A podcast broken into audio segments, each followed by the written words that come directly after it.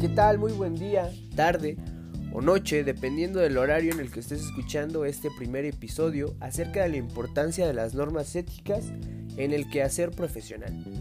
Mi nombre es Alonso Sandoval, soy estudiante de la licenciatura en Administración de Organizaciones y curso el séptimo semestre. Te voy a dar una pequeña introducción al tema. Y comienza de esta forma. Algunos estudiosos de la conducta humana encuentran pequeñas diferencias entre el uso de la palabra ética y la palabra moral. Esto se debe a que ambas prácticamente tienen el mismo significado y relación entre sí. A saber, la palabra ética proviene del griego ethos.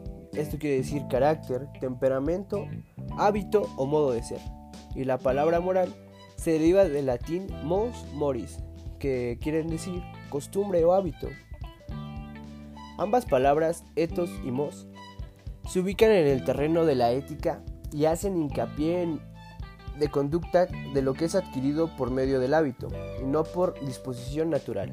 A diario vamos a enjuiciar normalmente un acto y vamos a afirmar si es ético o no lo es, o si es bueno o es malo. Si es este acto, si este acto, perdón, está a favor o en contra de la naturaleza o de la dignidad del ser humano.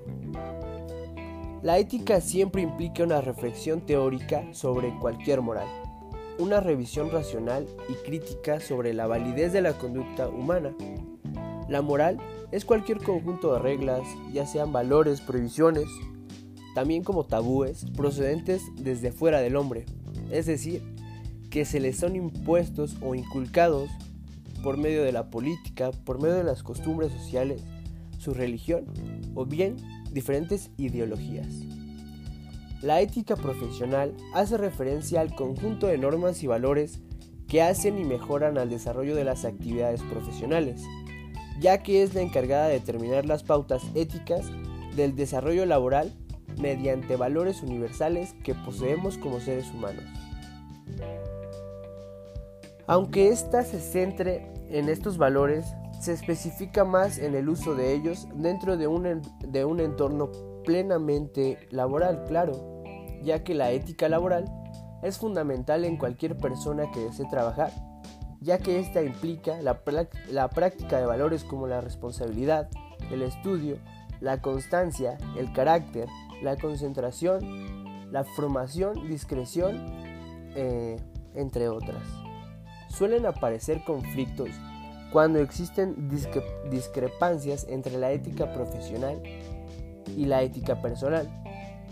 En estos casos las personas deben tomar medidas como la objeción de conciencia, si se cree que se está actuando correctamente o no. También determina cómo debe actuar un profesional en una situación determinada. Un sentido más estricto, podríamos solo señalar las carreras eh, solo de nivel universitario o superior, pero también deben considerarse entre oficios y cualquier otro empleo permanente, ya que esto se debe a que el profesional enfrenta diariamente diferentes situaciones y la ética profesional debería verse plasmada en un código de ética profesional para prevenir errores. Cada colegio de profesionales debería contar con uno que deje en claro qué está bien y qué no, tanto moral como éticamente. En conclusión, debemos aplicar todos los valores que hemos aprendido en vivencias personales y llevarlos a cabo siempre que nos enfrentemos a situaciones difíciles donde la ética y la moral se hagan presentes para ayudarnos a tomar la mejor decisión según sea el caso. De mi parte sería todo. Espero seguir contando con estos radioescuchas y que tengas un excelente día.